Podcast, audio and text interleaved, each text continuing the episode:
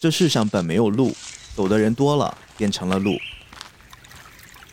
世界是一座桥，你可以跨越它，但不要在其上建房。Let me hear the sound. 大家好，欢迎收听这期特别节目。在播客的世界呢，两个电台凑到一起做的节目，大家叫串台。但今天这期节目，我们更愿意称之为是链接，因为今天菠萝油子我老逼头跟仙剑之桥的未央央要一起带来一期特殊的节目。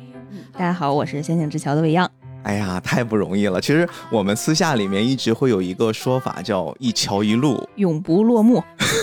对对对，我们会有一个自己的 slogan，但是今天终于终于把这个桥和这个路给连接上了，这也是计划了好长好长时间了。嗯然后终于我们就决定，哎呀，凑到一起录一期吧，录一期吧。我们要找一个双方都比较喜欢的话题，然后大家一起聊聊天儿，跟大家带来一个很有趣、很美的故事。哎，嗯这个是我们的初衷。哎，说回来，其实这个话题还是逼哥提起来的啊。今天我们想跟大家分享的是《花与爱丽丝杀人事件》。选这部片子呢，我来聊我能理解，因为毕竟里面是讲了少女的故事。但是为什么逼哥来聊呢？让他自己来解释一下吧。因为这事儿吧，很好说啊，我是一个喜欢猛男粉色的 男人。真正的猛男敢于穿上粉色，哎，就很奇怪，好像年纪越大，我就真的越喜欢粉色。包括最近买衣服，高同学说你衣服太多白色和黑色了，你不能带点颜色吗？我说行啊，那弄个粉色呗。然后结果真的有一件粉色衣服，我还挺喜欢的，包括还有一个小粉帽你。成长了，你现在可以驾驭了。但是话说回来，就包括这种类型的片子，其实，在菠萝油子的节目里面，我们也没少聊。嗯，像之前跟斯派克合作的时候，我们也经常会聊这种青春的动画电影、青春的漫画题材。但是少女漫确实是对于我们这种大老爷们儿很难驾驭，所以我一直憋着这个劲儿，我说我一定要找到一个能聊少女漫的，至少是个美少女吧，然后也给我们节目拓宽一下，对吧？这终于让我等到了。其实我觉得这个片子它并不纯是少女漫的视角，对对它是一个更偏向于男性向的视角来去讲少女的故事。你有这种感觉吗？对，可能也是跟他的创作者有关吧。嗯其实今天我们聊这个作品，还有一个我自己小小的私心，就是我对于岩井俊二这个人有一种很特殊、很特殊的情怀吧。哎，本身以前也比较喜欢看电影，也比较喜欢看一些这种偏文艺的作品，而且最早让我能记忆比较深刻的就是岩井俊二。嗯，但是我还不是从去年又重新回到大荧幕上的那个《情书》看起的。其实我第一个接触岩井俊二作品的是那个《燕尾蝶》。哦，哎呦，我当时看完之后，我会发现世界上 竟然还会有这样的作品，就是你看完之后真的会很震撼啊。它不是像一个锤子砸到你胸口上的那种震撼，而是它很像是那种滴水穿石，但是那个水滴一直滴在你的心上，你又觉得很刺挠，但是这个东西又是一个持续的，然后它会让你隐隐作痛又暗暗叫爽那种感觉，然后我就记住了这个人。嗯，就像他的电影里面描述的那些少女跑，只要少女一跑，你就啊觉得她跑在了你的心房上，停不下来的那个心弦波动。对对对，包括在我们今天聊的这部作品里面，也有他非常经典的少女跑。但是其实提到岩井俊二，更多的人对于他的一种初印象就是这个人，不管是在最开始创作。你像我们之前也聊过嘛，那个烟花，那是他很早期、很早期的，他有自己一个短片，后来改的烟花这个动漫作品，那个应该是二十来岁，不到三十去创作的。然后到现在，我看了看，他已经无限接近六十岁了。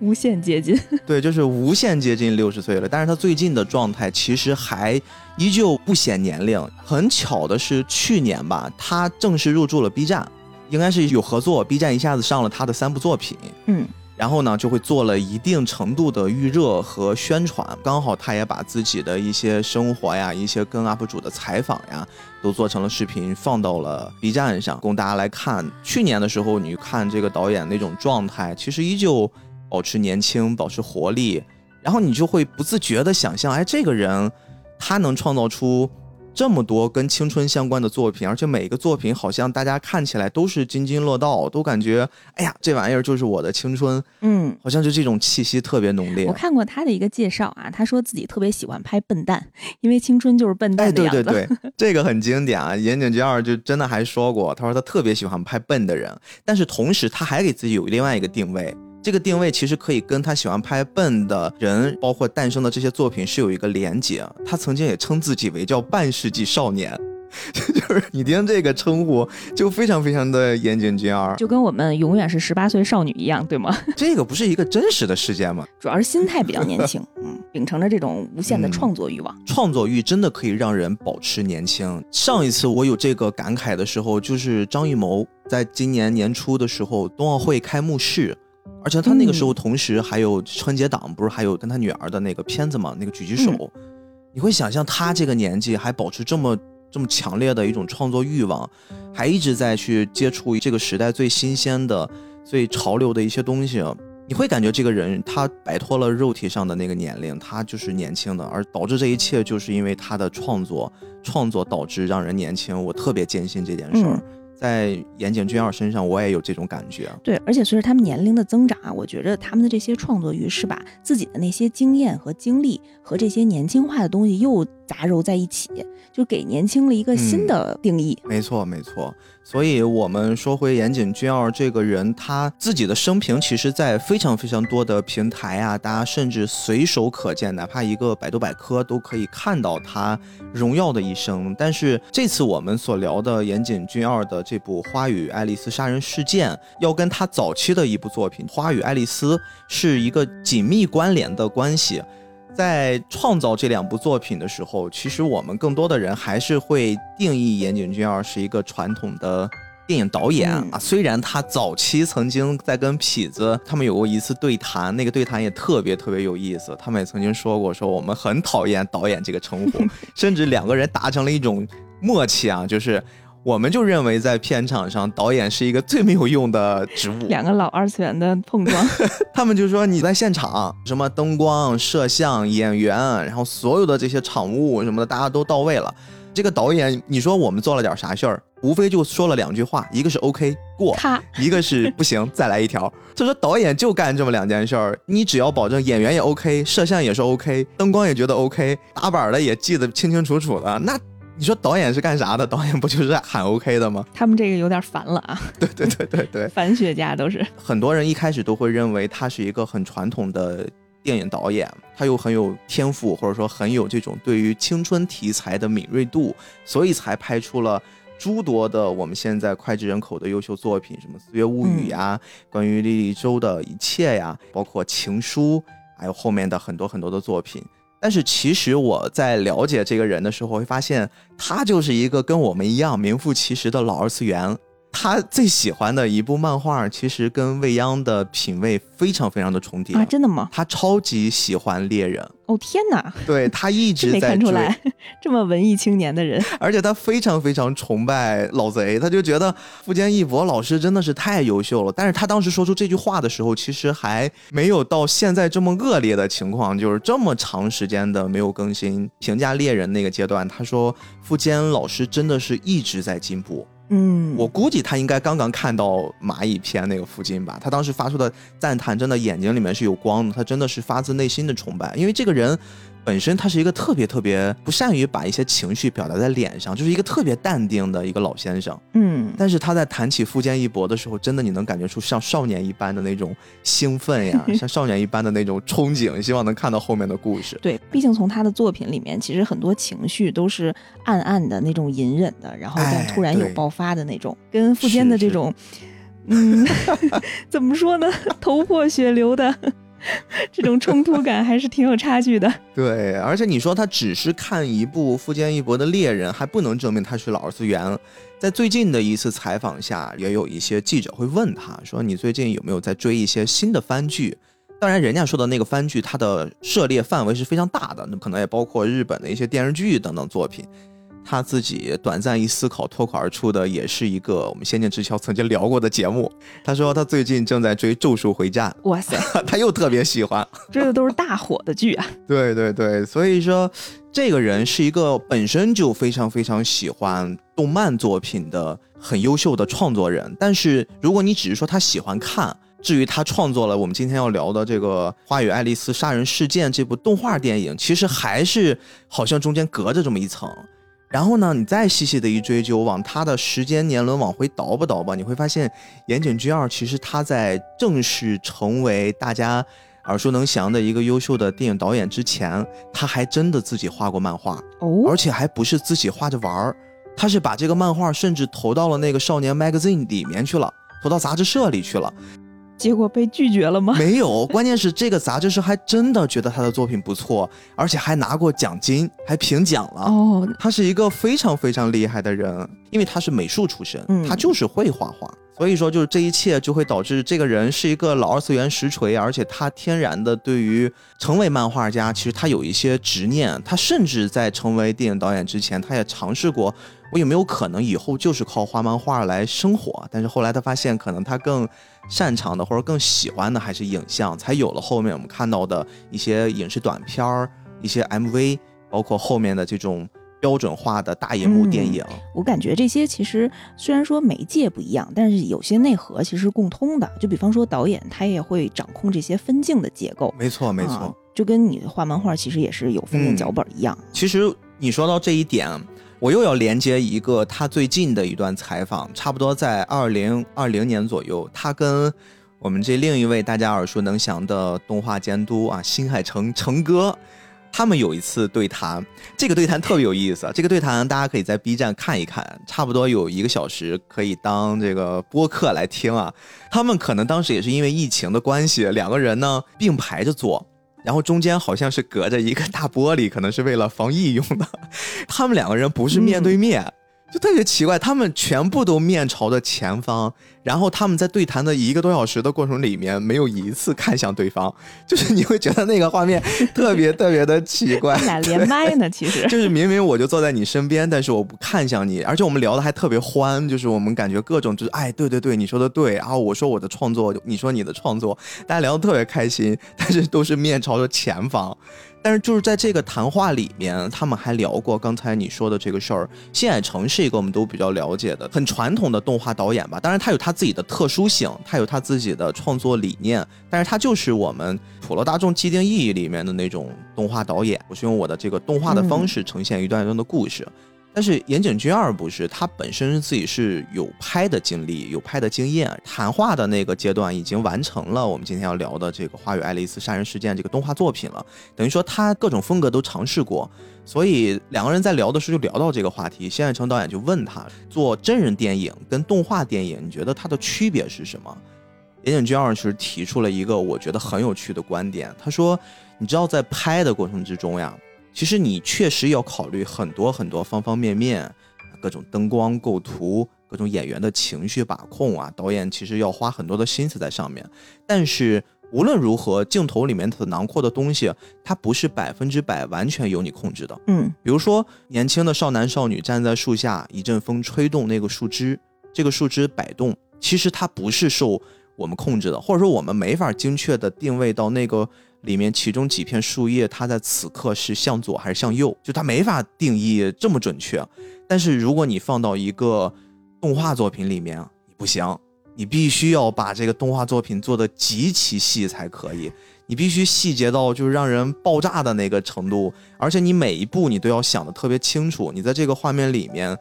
你到底需要什么元素？这个元素在他说台词的同时，他是不是该动？就是我们说全动画的那个创作逻辑。嗯，我之前在看吉普力工作室的一个采访的时候，其实它里面也说到啊，就对于这种动画形式的电影，其实它更偏主观，对，因为客观拍摄的这些，无论是真人演绎，还是像你刚才说的一些环境，嗯然，后它是受制于所有的客观规律的，近大远小。没错，无论你镜头怎么去运作，它都是要符合一定的这种嗯折射、反射啊，或者是一些这种客观逻辑。但是其实作为动画电影来讲，它可以完全依赖于导演想让你在这个画面当中重点看到的东西，就哪怕它的近大远小的规则都已经是打破常识了，嗯。但是其实你在看一部作品的时候，你可能并不觉得这个是违背你的那个视觉元素的。对对，你就是会跟着导演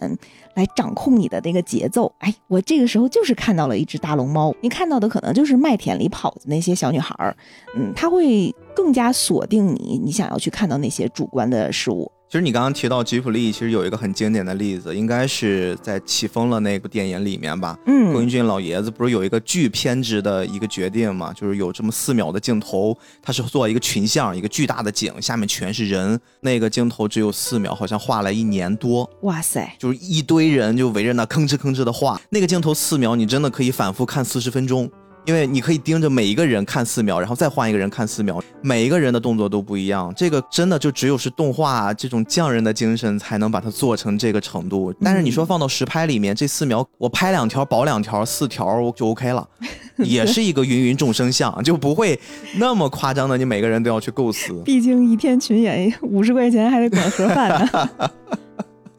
所以说远了，就是通过岩井俊二跟成哥的这次谈话，其实你能看到两个不同习惯性创作理念的碰撞，然后他们会诞生出我们对于动画电影跟真人电影的一种区别。但是其实今天的这部《花与爱丽丝杀人事件》，它还有一些特殊，它还不是像我们刚才说的像吉卜力啊、宫崎骏、新海诚他们画的那种。动画作品全是靠创作、靠手来画出来。它其实这个电影用了一个很特殊的拍摄方式，叫真人转描 （rotoscope）。这个技术其实也不是一个新技术，这是一个老技术。这个是很早很早，差不多一九一五年吧，我没记错，应该是很早了，差不多有一个世纪多了。啊，这么早它就已经有了。对，这个最早迪士尼他们用，就是好像是白雪公主还是什么七个小矮人儿，这啊这是一个啊，白雪公主和七个小，对，应该就是白雪公主里面他们就用过，但是当时就这个技术是挺可耻的，他们还不太承认，没有用，我们就是画的，我们动画片儿就是要画，我们不可能用用什么真人转一转转成了动画，我们不用这种技术，当时还不承认，但其实是用了，就这个。真人转描是怎么回事儿呢？我们都知道，正常的电影放映机其实放出来都是放到一个大荧幕上，然后我们在大荧幕上能看到画面，嗯，那个画面不就是我们拍的录像吗？但是这个真人转描呢，它就很像是，我不知道洋洋小时候会不会也在小学左右班里面有办那个手抄报。哇塞，那我几乎是每一期手抄报都得有我的参与。手抄报那个时候我们小孩子不太会画画，但是你又有一点点虚荣心，当然说的是我了，我又想获得大家对于我手抄报的表扬啊，你画的这个米老鼠好好看呀，跟真的米老鼠一样。我是怎么做到的呢？我当时用的就是我们的家，当时我爸不知道从哪儿弄了一个冰柜，那个冰柜里面是有一个灯的，如果打亮了。然后你在那个大玻璃罩上放上一个米老鼠的画像，然后上面再盖上一层 A4 纸，你就可以描它，这么高级，你就可以描出一模一样的书里面的卡通角色。当然就用这种方式做的手抄报，而这个真人转描其实逻辑很像是刚刚说的那种形式，它是把一个放映机，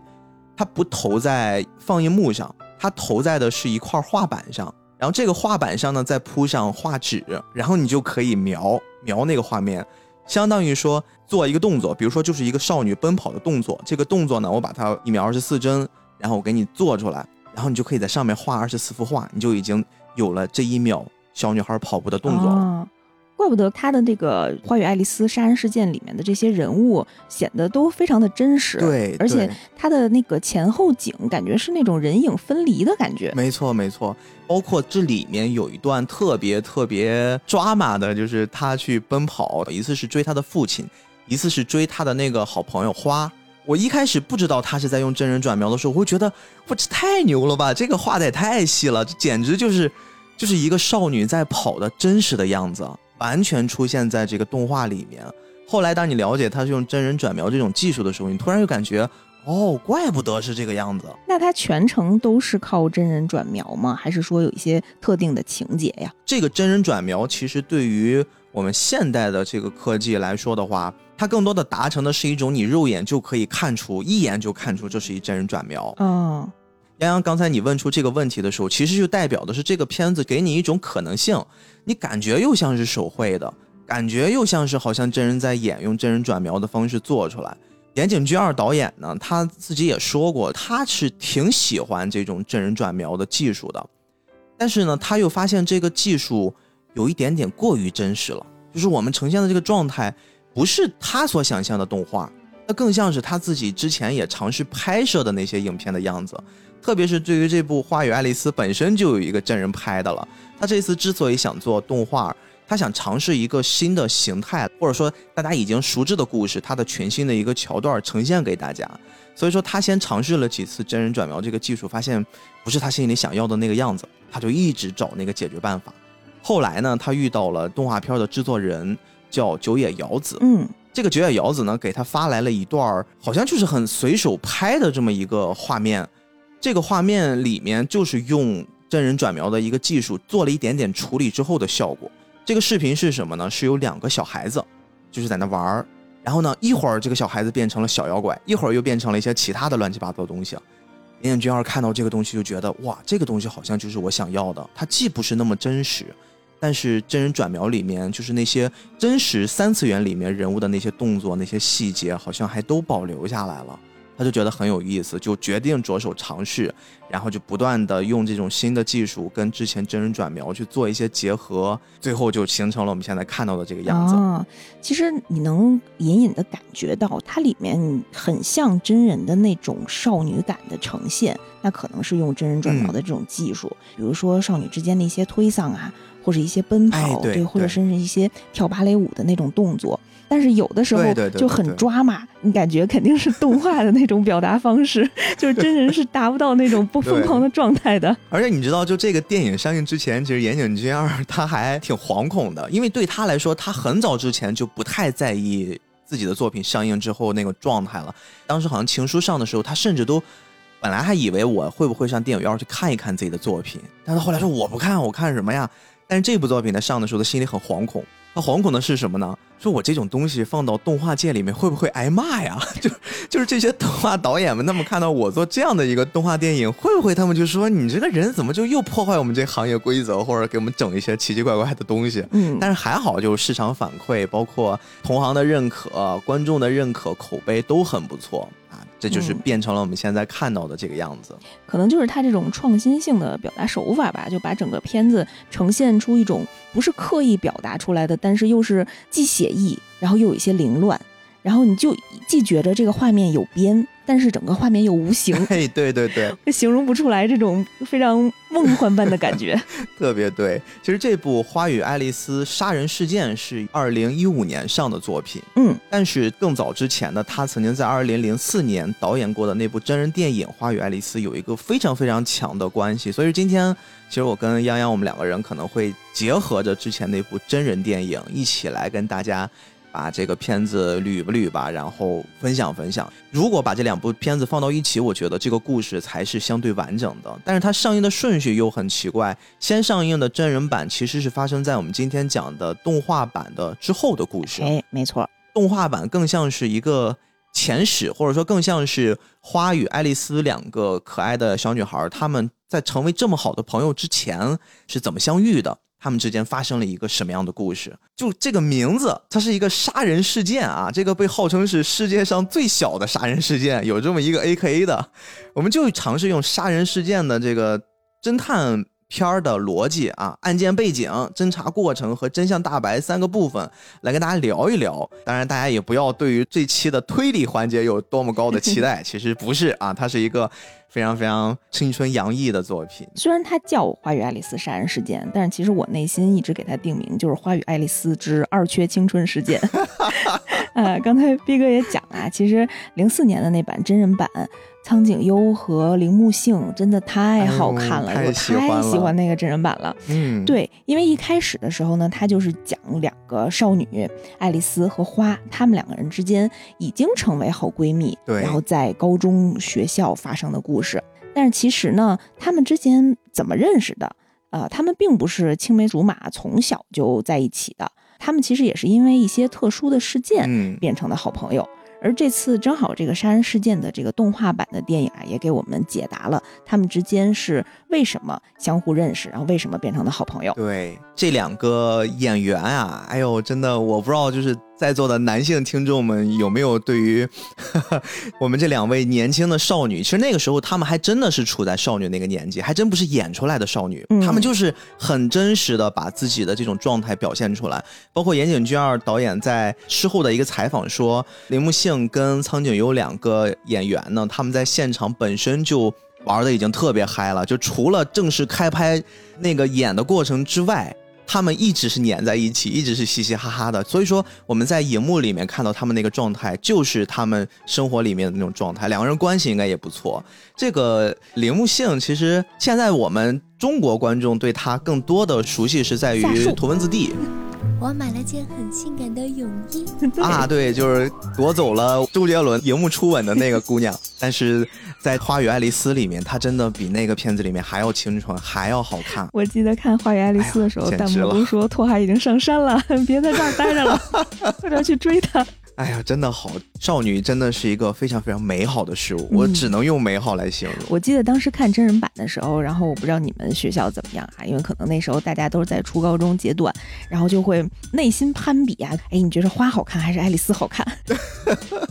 所以你这么一说，我突然想到了最近流行的那个话，真的这事儿只有到了成年你才知道，谁管谁好看呐、两个人都好看，哎都喜，欢都，太好看了。不要比较了，哈 哈都要一。种是可爱的那种极致，一种是那种纯欲的极致。哎呦天哪！嗯，特别认同，特别认同。那回到我们这次杀人事件，就是两个人相识的这个前端啊，嗯大家都知道啊，花和爱丽丝是两个少女的名字。其实爱丽丝呢，她的本名啊叫有西川彻子。嗯，有西川这个词，它在日文的发音里面正好是爱丽丝，对，所以就是给她定名为爱丽丝啊。但是本来呢，有西川彻子她也不叫有西川 啊，她是因为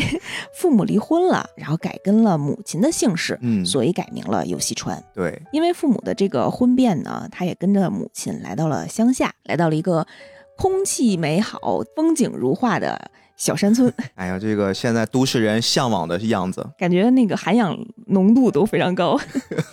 刚来到这个乡下呢，他发现一件怪事儿，最怪的事情就是他有一个奇怪的邻居，好像是住他斜对面儿，嗯，然后老在二层呢，用一种稍微有一点阴郁的眼神看着他。啊，他能发现对面应该也是一个小女孩儿，但是没有太在意。嗯随着逐渐融入这个乡下生活呢，毕竟他当年也是一个初三的学生，他得上学嘛，他妈妈就给他安排转学到了这个乡下的一个叫石之森的中学里。对，这块儿呢，其实可以看出他母亲、他妈妈的这个性格啊，还是挺可爱冒失的。我不知道大家之前在看真人版的时候，如果有印象，他妈妈真的是太年轻、太好看了。哎，我最开始看动画版的时候，我没有先理解这是他妈，我理解这是不是他一个姐姐或者是一个什么，嗯就是跟他可能是同辈儿的。而且其实刚才杨洋说的这个特别好，我也有这种很强烈的感觉。在整个这个《花与爱丽丝》，包括真人版和动画版，我们放到一起来看，你会发现，爱丽丝跟她的母亲好像一直处在一种身份互换的关系上，就是有很多很多镜头，特别是真人版里面。爱丽丝似乎才更像是我们传统认为的母亲的那种形象，就她的行为举止，而她的母亲又很像是一个小女孩儿。嗯比如说很经典的一个场景，他们在一起吃饭。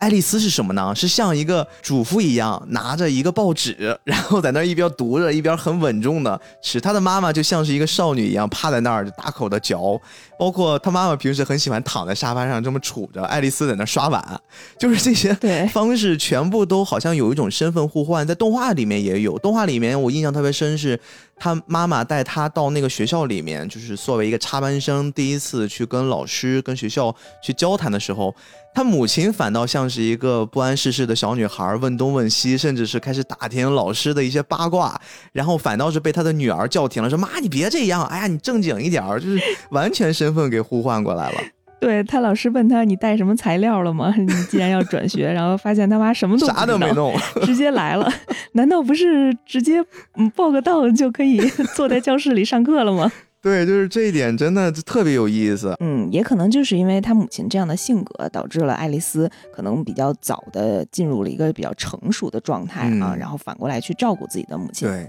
特别提一下，他母亲是一个小说家，然后也写过一些灵异的小说。哎，这点还挺可爱的。嗯，就虽然外形特别可爱，然后又这么少女，但是其实也是会写一些奇奇怪怪的那种都市传说的那种小说故事的。其实这个有可能跟岩井俊二导演他自己的经历也有关系。嗯我们刚才介绍过他的身份啊，他是一个导演，自己很多作品都是自己编的，所以他也是一个编剧。同时，他又会喜欢画漫画，他也是一个漫画家。然后呢，他还是一个小说家，因为几乎是每一部作品他都会有一个同名小说，哦，这就已经是非常非常多的身份了。而且他最早的影视作品其实就是一个恐怖向的、悬疑向、灵异向的。所以说，你这么一结合，他妈妈的这个身份，其实也有可能是一种暗暗的隐喻，这是他自己擅长的一个职业吧。其实我们刚才说的这些，大家还比较好理解啊。岩井俊二能干这么多事儿，其实跟他现在这些作品呈现都是可以做关联的。但是其实他自己还是一个音乐家，他自己还会弹吉他，他甚至自己还组了一个小小的像乐团一样的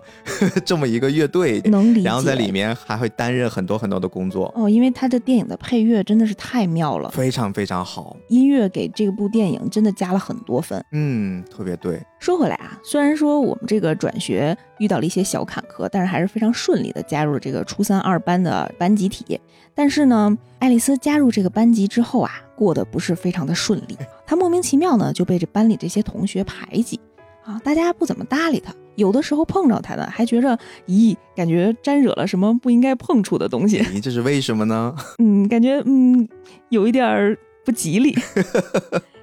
啊，对他这种敬而远之，爱丽丝也很奇怪啊，回去还跟妈妈抱怨，但是妈妈也安慰她说没事儿，可能对于新来的转学生，大家可能都是这样嗯，啊。没过两天呢，她就在学校啊遇到了以前一起学芭蕾舞的一个小女孩儿疯子。嗯，哎，我特别喜欢疯子这个小姑娘，特别善良，特别温柔啊，对对对说话软绵绵的。哎，真人版里面也有她，你有发现吗？甚至有有有配音都是一个人。就这个，我们还要额外说一下。呃，在动画版里面的爱丽丝和花，她的配音就是真人版里面的铃木杏和苍井优，哎，听着太亲切了。包括其他的那些演员，绝大多数都被岩井俊二导演给揪回来了，然后做了配音。嗯，包括就这个疯子，疯子他的那个发音方式就是特别慢，慢声慢气儿，一个字儿一个字儿蹦出来，就特别可爱的那种小女孩。对他一说话，大家都知道，哎，这是疯子本人。是 是是，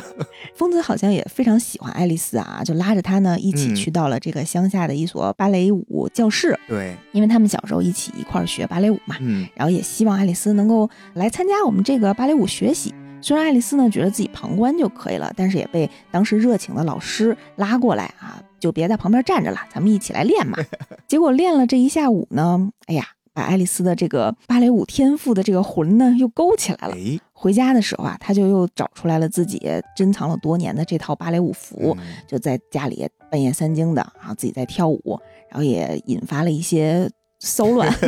然后把妈妈就给吵醒了一。推门发现这咋了？这是 怎么突然我闺女就开始跳起来了？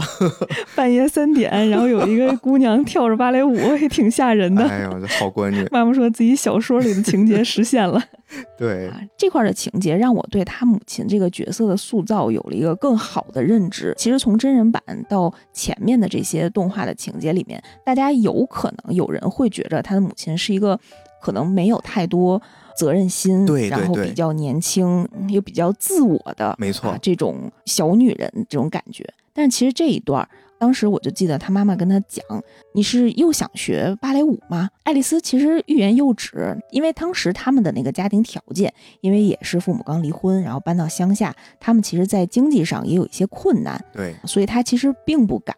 把自己的这个想法说出来，觉得这是一种对家里的经济状态的一种新的负担。嗯，啊，但是他妈妈马上就反驳他，说了一句我觉得特别好的台词，他说这不是你该担心的问题，你唯一该担心的就是你想不想继续学芭蕾舞。哎太好了，这个我就被。感动了。对对对，其实这个点很好的跟之前的真人版做了一个呼应，就是嗯为什么我们一直在强调这部杀人事件的版本跟真人版之间。大家一定要连着看。刚才杨洋也说过，在真人版里面，可能母亲所出现的场景不多，给大家造成了一种，哎，这样的母亲怎么会有这么乖巧的、这么懂事的女儿？嗯，因为她的母亲仿佛就是一直在跟不同的男人约会，对，然后为了跟男人约会，然后还要把爱丽丝请出自己家，还有支凯达，对，然后在咖啡厅遇见以后，然后还会跟自己的约会对象说这是我邻居家的闺女，然后跟爱丽丝说撒由那拉，爱丽丝撒由那拉，就暗示她你赶紧走吧，别在这儿当灯泡。爱丽丝好可怜呀、那一段儿她自己回来，然后做了一堆寿喜烧，然后想跟妈妈一起吃，结果妈妈回来了，当场就躺下，就我累了，我不想吃了，我在外面跟我男朋友吃过饭了。对，然后爱丽丝还要求着她说：“你吃一点吧，我吃肉，你吃菜啊，就是我们少吃一点，毕竟是我都已经准备好了，就完全是那种，哎呀，这个女儿就好乖巧，但是这个母亲怎么这个样子呀？但是你结合动画片儿，刚才维扬说的那个桥段，好像我们就又能理解她母亲了。其实她是深爱着自己的女儿，她也一直嗯把女儿当做他们此刻生活里面很重要、很重要的那一部分。对，只不过是生活方式不一样。我感觉他们两个人除了母女，更像是一种闺蜜的那种感觉。帮我一把，对对对我现在男朋友在身边，你赶紧撤。对，所以呢，爱丽丝也跟疯子继续的在这个乡下的芭蕾舞学校延续她这个芭蕾舞的梦想啊。这也是我们之后在真人版里看到了那么多美好的他们一起练习芭蕾舞场景的这个画面的来源。对，芭蕾舞在这个作品里面是一个非常非常重要的，呃，算是一个场景或者一个行为吧，因为整个芭蕾舞贯穿了花与爱丽丝两个人他们的友谊，以及嗯两部电影的一些很重要的线索桥段，甚至我觉得。芭蕾舞这个行为可能就代表着女孩子之间的那种友谊吧，嗯，对，很纯粹，很干净。对，她其实用芭蕾舞的这个形态去展现了很多少女的美感。哎呦，真的太好看了！特别是真人版有一段儿在导演面前翩翩起舞，哇，真的这种对，就是那个最后一段升华。欢苍井优。我们说回来故事剧情啊，我们继续还有杀嗯人事件要破解呢。爱丽丝呢就跟疯子在跳芭蕾舞的这个课间呀、就听这些小姑娘呃碎碎念，就听说爱丽丝所在的这间学校，他们班级曾经上一学年呀、有一个同学被杀了，哦，很奇怪啊，居然这种乡下会发生杀人事件。爱丽丝一想，哎，三年二班不就是我们班吗？啊、这是我们班去年发生的事情。嗯，然后这些小姑娘就继续说啊，这个被杀的人呢，名叫犹大，听说他是被四个犹大杀掉的。哎呦，这名字够硬的。这句话真的就是 说了跟没说一样，听君一席话，仿佛一席话。这么几个字儿里已经出现五个犹大了，嗯、观众和爱丽丝一样非常懵，并不知道到底发生了什么啊。但是没过多久呢，就有人给爱丽丝解决了这个谜题。他们班里啊有一个叫木美的小姑娘，眼睛特别大。有一天放学之后啊，就把爱丽丝拦住了。我刚刚想补一句，我说你没觉得这个小姑娘很像富江吗？包括她那个有点像，看着挺吓人的，眼睛瞪得巨大。对对对，就是小神婆这么一形象啊，在他们班里面。嗯，黑长直也是对，啊。那天呢，就把爱丽丝给扣下了。他们班所有的同学就给他围起来了，不让他回家。然后爱丽丝，你别看她是一个青春期的少女，你没想到她是一个武斗派。很强硬啊。时就觉得嗯，在那种情况下，你们别碰我啊，把你们全都歇倒了。我，很能打呀！他当时我记得那个画面很连贯的一个长镜头，然后下面踩着几个男孩儿，然后那个手和脚并用，一边去抵挡着那个小女孩儿，然后脚下踩的小男孩儿根本爬不起身儿来，特别强。然后那些小男孩都一直在解释，不 不，我们不是这意思，你别打了，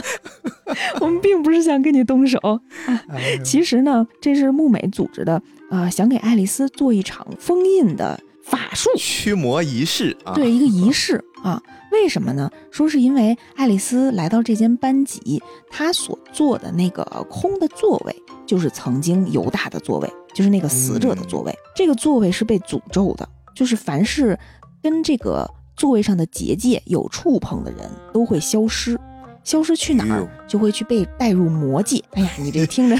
就不知道是你有病还是我有病的一段解释。但是在那个年纪的孩子们还真就信了，特别信，主要是木美还是比较会演啊，就说的头头真的是道太会了。啊。然后呢，不只是给你解释这个原理，它后面呢还有一套做法。就拉着全班同学 净化，跟跳大绳儿一样，然后整个在班里又是唱歌又是跳舞，嗯，又是手拉手围着圈儿。更奇怪的是啊，木美仿佛有特异功能一样，她随便拿出了一张纸，折一折，然后就分给了四下几个同学。大家一展开那个纸，发现那个纸居然拼成一个 hell 地狱的单词。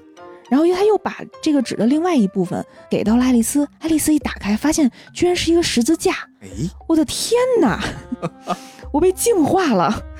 我不怕犹大了。哎呦，这个其实我们如果现在来看的话，我们都觉得，哎呀，这真的是能闹啊，瞎折腾。但是如果你带入到他们那个年纪，那时候应该是初三，嗯，我们在初三的时候，真的就是哪怕一点点道听途说，啊，什么都市传闻、校园怪谈，我们都会信以为真。如果再加上一点点这种道具，或者说你眼见为实，一点点小佐证。你还真的就会深信不疑，这就是那个年纪孩子们身上的一种特质。，对，哎呀，爱丽丝呢就把这件事情回家跟她母亲说了，但是可能因为母亲见多识广啊，再加上是一个灵异小说的创作者，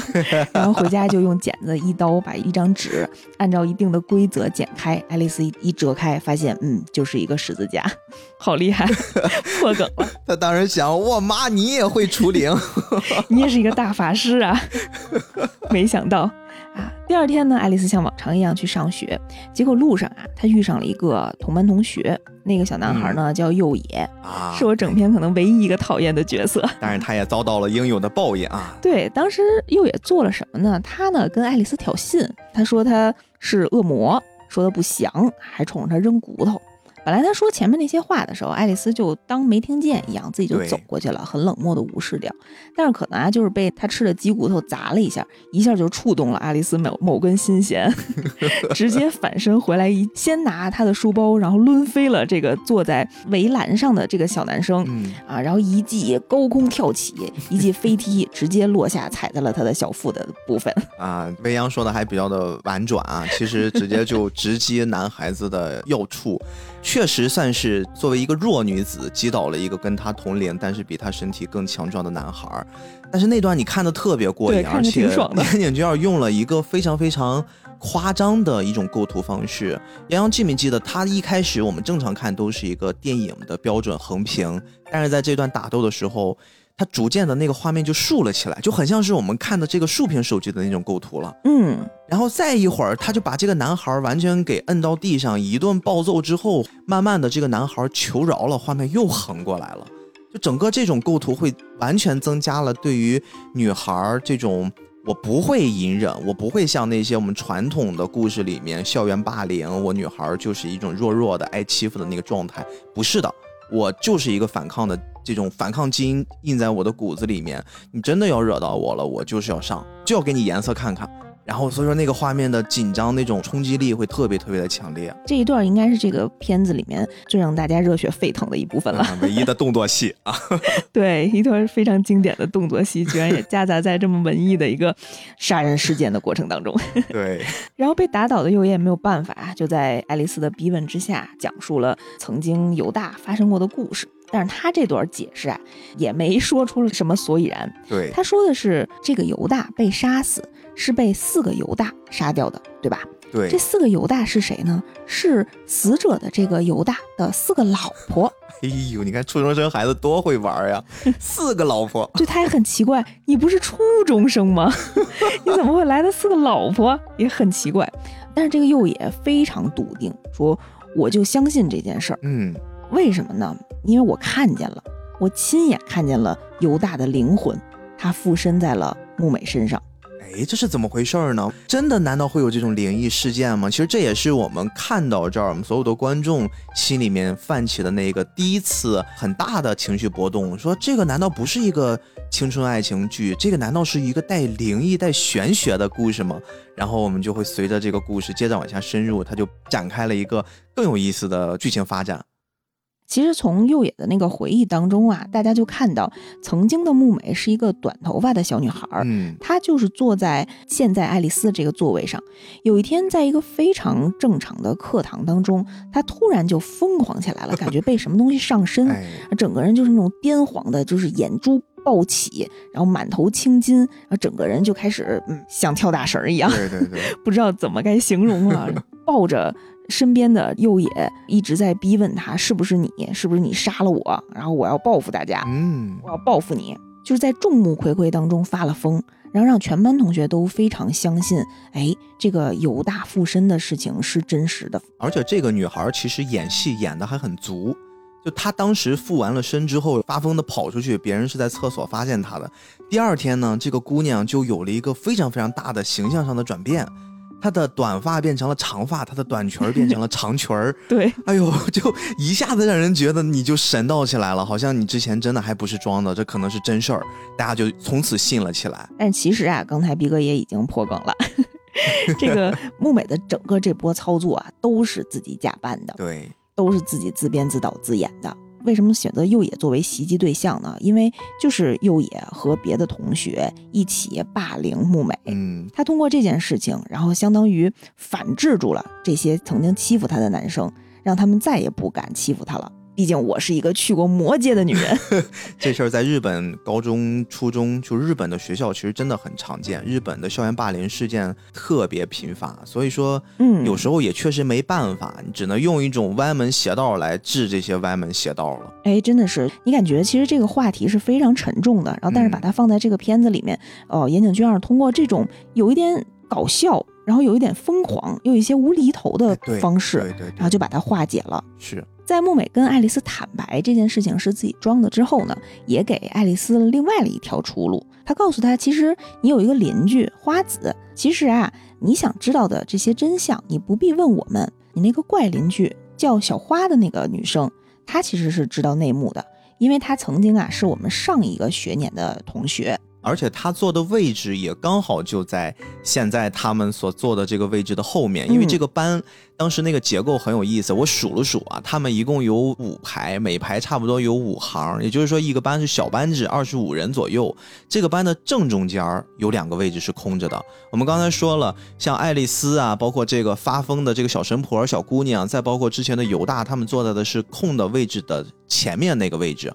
然后后面这个位置为什么一直也空着呢？就是因为这个一直还没有出面的很神秘的小姑娘，这是她曾经的位置。而且这个小姑娘又比较特殊，她是上一届的，也就是说这个姑娘比现在的这个三年二班的孩子们都大一岁。嗯，留级了。对她留级了，然后她也一直没有来上课，所以才导致了这个班里面在班的正中间空了两个位置。嗯，爱丽丝知道这些事情之后呢，当天放学之后回到家，在家里的信箱当中啊，发现了一封寄给他们前一户人家的信。哎，收信人呢，汉字写作汤田汤田，啊，这个咱们可能不太清楚啊，但是其实在日文当中，这个汤田的发音就是犹大。又是发音。哎呀，我们这儿会发现岩井俊二老师很喜欢用名字的发音会做一些内容，包括我们在这个片子里面看到了各种各样的名字梗啊。彻子从黑柳彻子变成有希子彻子，也是因为家里的关系改的名字，但是又因为这个有希子的发音跟爱丽丝一样，所以有了。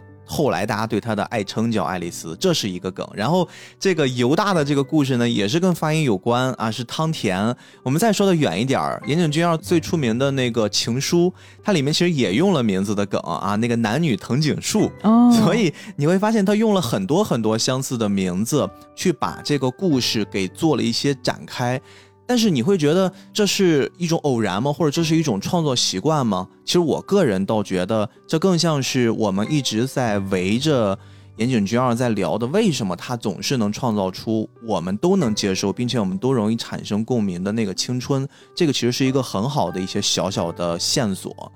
杨洋有没有会发现，在我们上学的那个年纪，其实我们没有太多的可以玩的，因为本身上课课间就那么十分钟，上课的时间绝大多数你还是要去听课的，你还是要完成一个学生的使命。那我们平时会干嘛？就会把一些很细小的东西给他做一些小小的延展，或者说扭曲，或者说就给他变一变形，找到一些乐子。嗯，比如说，我们班曾经有一些姑娘会在自己的小本子上写自己喜欢的男孩子的名字，会把他的名字写什么一百遍、抄一千遍，说如果抄完一千遍，他就会爱上我。啊，当时我们班会有这样的传说。再包括呢，你像这个名字，如果是班里面突然知道了哪一个男同学的小名跟哪一个女同学的小名是一样的，然后就会在班里面给他们起哄啊，说哎，你看你们两个，你们是男女朋友，你们是天生一对儿，然后就给他们去闹一些这种东西。就在名字这件事本身，其实它就反映了那个小阶段里面孩子们那种很天真的，然后觉得屁大点事儿，好像大家都可以因此做一做文章，所以我才觉得这个东西放到这部作品里面尤其的真实。那会儿互联网刚刚兴起的时候，然后我觉得学生之间玩的最多，就是男女同学之间玩的最多的，就是把两个人的名字输入进去，看你们的相匹配啊，度。对对 对，对对对对对，那个真的是经常玩。我觉得岩井俊二放在国内的文艺创作工作者里面，他可能是一个谐音梗大师。进不了效果啊！他也特别喜欢玩这种谐音梗啊。然后爱丽丝发现这个谐音梗之后呢，就非常的害怕。然后她意识到，其实自己住的这个房间就是曾经这个死者的房间。嗯，虽然她是一个战斗系少女，但是毕竟她也是一个初三的一个小姑娘。物理打不过魔法呀。对，然后曾在曾经这种可能有人死过的房间当中，嗯，今天晚上可能就睡不好了。而且当时我印象特别深的那个画面，就是她哭着，然后扑在了自己妈妈怀里，然后想跟她说这件事儿。她妈一边安慰她，一边说：“你跟我说说到底发生了什么？你放心，我不会写在小说里的。哎呦，他妈的呢，就是感觉又像一个成熟可靠的大人，又完全不可靠。”对，感觉就像我们现在经常聊天的时候说：“哎，那你这段我能到播客里讲讲吗？” 太真实了，嗯，还是这种闺蜜的沟通这种感觉。对对对，虽然爱丽丝害怕呀，但是她也特别想知道这件事情前因后果是怎么样的啊，就是这种小女孩的这种好奇心的催使，让她推开了隔壁这个怪邻居家的门。嗯，绝对要一探究竟了。那个时候呢，他本来是想登门拜访的，但是没想到花他们家的房门没有锁，他就顺势呢进去了，啊，走上了一个楼梯。但是在上楼梯的时候呢，当时好像是花正好要开门，嗯，吓到了爱丽丝，哎爱丽丝就直接从楼梯上摔下来了，迎面啊当暴击，时我还挺震惊的。但是没想到爱丽丝可能并没有受很严重的伤啊，只不过就是躺在一层的那个地板上，然后一点儿也不能动，就被花审视着，呃，跟他沟通到底是为什么原因来。爱丽丝跟他解释了自己想知道到底这个汤田和犹大发生了什么事情，你为什么没来上学，你们俩之间又是什么关系等等的这些原因吧。嗯，其实花作为跟汤田是同班同学、同一年的学生，他好像对于这个真相也并不知道的很完整。对，他也很想知道到底发生了什么，到底这个汤田有没有死，到底是谁杀了他，到底这个流言蜚语是怎么回事儿啊？于是呢，啊，我们这个天生具备编剧能力的小花 就开始给爱丽丝出主意了。哎呦，非常能脑补，他一瞬间就想到了非常非常多种对策，而且当场就会给他推出了一条很适合你现在去侦破这个案件的一条思路啊。嗯，其实这块儿就逐渐好像让我们感觉这个“杀人事件”这四个字儿代表的那个在剧情里面的作用该出现了。终于要到主线了，是吧？对你不能一直青春呀，你不能一直就在校园里面打打闹闹的，你终于得有点主线内容吧？哎，嗯开始了。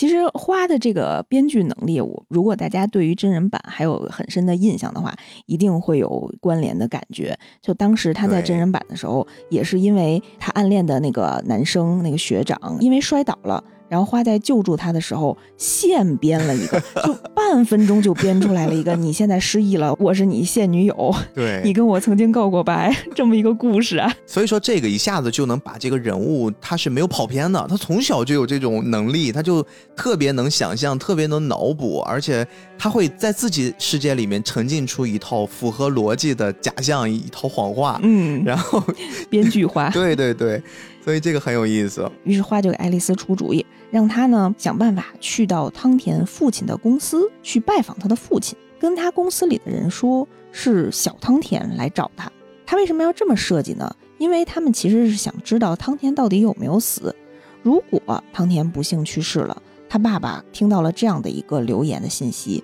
来去找这个陌生人的时候，一定是那种比较恐慌、比较焦虑啊、比较奇怪的这种的神情。如果他还是正常的生活下去的话，嗯，他父亲肯定以为是，哎，自己儿子是不是因为忘带东西了，没带钥匙，嗯然后过来公司找自己，肯定是一个比较正常的状态。我觉得非常合乎逻辑啊。聪明，看反应，哎，来判断这件事儿嗯到底是不是真的。虽然爱丽丝呢觉得这件事情非常麻烦，有一种哎呀跟我有什么关系，我还要跑腿儿做这一趟的事儿，但是呢，嗯，也是一个口是心非的人。放学的某一天也是去到了这个汤田父亲所在的公司，乔装打扮了一番，对，结果呢，可能是因为紧张，毕竟是这种高楼大厦林立，然后大家都穿着西装革履，然后进到了一个非常正经的公司前台，哎，被前台小姐姐 啊非常温柔的问他：“你来找谁呀？有什么事情啊？”被这些一系列的自己没有经历过的事情可能震撼到了啊，结果就出洋相了，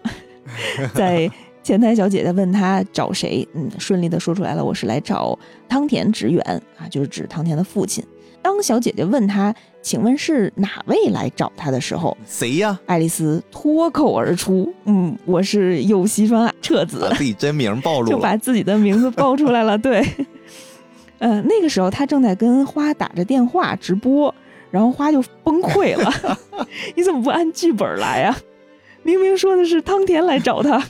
哎，你用这个“直播”这个词儿还真的是非常非常贴切，因为他们在完成这个计划的时候，爱丽丝其实知道靠自己是不行的，够呛能完成。然后这个花呢就给她远程指导，而且我们一直观众是以为他就是在家里面，好像是一个作战指挥部一样啊，在家里面运筹帷幄，你就按照我说的。我都料事如神，甚至在路上，爱丽丝看到了一个飞艇，一个气球，嗯，然后她都很惊讶，就感觉像小姑娘来到大城市一样。然后在电话那头的花说：“哎呀，那不过就是一个普通的飞艇而已啊，你赶快去。”然后我们就会更觉得哇，这个花这个小姑娘挺厉害啊，就跟诸葛亮一样，不出门料事如神。但其实呢，后面我们这画风一转，才发现她也跟着过来了。她不是不出门，这件事儿好像对他来说也很重要，他也跟着出来，所以他才知道整个爱丽丝在路上遇到的这一切。嗯，感觉花其实是那种社恐型人，对，对他可以用脑力来指导前方作战部队，你该去哪儿了，你该怎么做了，但是不要让我去面对这些前台小姐姐们。对，还是在逃避着。哎，爱丽丝呢叹了一口气，想着今天的作战失败了，但是来都来了，我也不能直接打道回府啊，我先歇一会儿。于是他就按照他们原本既定的计划，在旁边的咖啡厅点了一杯橙汁儿，非常悠然自得的在那儿 开始休息。非常符合你说的“来都来了”这四个字儿啊。对我得歇会儿啊，我点个餐是吧？嗯，毕竟我进一趟城不容易啊。但是万万没想到啊，前台小姐姐还是一个非常认真负责的员工，然后他就把电话呢直接打到了汤田的办公室。嗯，结果汤田呢，他正在开会，接电话的是他的一位同事对，啊，看上去年纪比较大的一位老伯嗯，啊。老伯可能当时呢也快退休了。没什么正经事儿在做，也是非常热心肠，就说那我替汤田来会见一下这位客人，嗯于是也来到了这个咖啡厅这个老伯，洋洋，你看起来有没有一些眼熟？啊，你有没有觉得这个老伯的形象非常非常像在真人版里面，包括他的装扮那种气质，很像真人版他们都长大了之后爱丽丝的父亲那种形象。确实是，我觉得岩井俊二在这儿描绘这样一位中年男子的形象，跟爱丽丝她整个人物的设定是息息相关的。因为大家如果看过真人版，一定知道爱丽丝她对自己父亲的那种情感是非常深刻的。因为可能从小父母离婚了，他一直对父亲的那种关爱有一种渴望，有一种依恋的感觉，所以让她嗯对在对于这些同年龄的这种中年男子身上，他经常去找寻父亲的影子。他应该就是一个比较喜欢年龄更大一些的男性的这样的一个性格，这个可能是由于他家庭的原因造成的。对，其实还有一个很小很小的线索是在于真人版里面，最开始的时候，爱丽丝和花他们一起在公交车上，然后他们就像普通的小女孩一样看着男孩子，然后他们小声的议论：“哎，你看这个男孩帅不帅呀？这个男孩可不可爱呀？”你还记得最开始的时候，花一直迷恋的是那个一直低着头看书的。所谓的那个学长，也就是在真人版里面的男主角，但是其实爱丽丝最开始所迷恋的反倒是那个后面更成熟一些，嗯，然后身体更魁梧一些的那个国外的男孩子。他一直都会比较喜欢一个比较年长的男性。我觉得美其名曰他喜欢那个年长的男性，我觉得他更喜欢他自己在跟花碎碎念里面说到我前两天看的那个电视剧里的汉尼拔，我觉得他更喜欢的是拔叔，都是那种中年男子的形象。对对对，但是后来也被吓得够呛。所以呢，其实爱丽丝在跟这个老伯的这段剧情当中，我觉得也是跟后面那个他父亲这段感情的一个投射。嗯，嗯，因为他非常轻易的就信任了这位中年老伯。对对，啊这块其实有一个大乌龙啊，就是爱丽丝呢一直认为这个来找她的老伯就是汤田本人，这个也能理解啊，毕竟他跟前台说他要找汤田，所以呢，他为了完成自己的这个任务，一直跟踪这位老伯。但是被这个老伯发现之后呢，爱丽丝也并没有怯场。我觉得就是因为他对于中年男子的这种感情上的被吸引和嗯打引号的这种依恋，导致他感觉在这个老伯面前放下了一些呃防备心，就很轻而易举的跟他吃了晚饭，然后一起走在了街道上。然后，尤其是在这个老伯身体可能出现一些异样的情况下，然后他还去照顾，他还用自己的外套给老伯扇风。这个阶段，当时花的手机突然没电了，来不及告诉他。但是后来，当他手机有了电，第一时间他其实是通知过爱丽丝的，说你不要随便跟人走，而且也明确的告诉他了，那个老伯不是我们这次要找的那个目标，嗯，你不要再去浪费时间了。你有没有可能会被骗呀？你要有点这种危机意识。即便是这个样子，爱丽丝还是会选择相信这个老伯，然后跟他会有了更多的相处的时间，甚至两个人在那个环节，我可能作为一个肮脏的成年人，我看我都会觉得，哇，真的这个老伯就是这么善良吗？这么单纯吗？他会不会有什么问题啊？他会不会真的就是要加害他一下？对，毕竟爱丽丝跟着他已经去到了一个非常陌生的，而且还是人很少，自己对很偏远的地方。对，但是一切都没有，真的两个人就一起走一走，吃了个饭，溜达了一下，然后陪老伯休息了一会儿，就各自回家了。然后这个时候，嗯两个小女孩也再次相遇了。听众当中如果有这种妙龄少女的话，一定不要学习啊！这个一定是岩井俊二留给我们的温柔。对对对，男孩子也当中如果发嗯生了，未成年，不要随便跟着陌生男人走。注意一点对，对，送别了这位老伯之后啊，爱丽丝呢跟花在约定的地铁站相见。其实刚才逼哥也说了，花在整个调查的过程当中一直是担心爱丽丝的一些安危，她也一直是出来跟着的，所以她也通过自己的调查呢，发现了汤田现在居住的小区。嗯，他们就一直在小区附近大概七八百米的地方，一直看着汤田家的窗户，在期待着看看能不能看到汤田的人影。毕竟看到了就放心了，起码知道他是在活着。对，这个时候的计划已经跟他们最开始的计划已经天差地别了，但是他们的目标很统一啊，计划赶不上变化嘛。只要是我能看一眼犹大这个传说中的男孩儿，只要能看到一眼，只要能确定他是活的，那个疑虑就消除了。但是等了很久啊，已经等到傍晚了，然后还是没有在这个窗户前看到有人影。他们俩呢就推测嗯，那是不是他早早就回家了，或者他今天就不回家？毕竟他们其实离自己所住的地方距离比较远。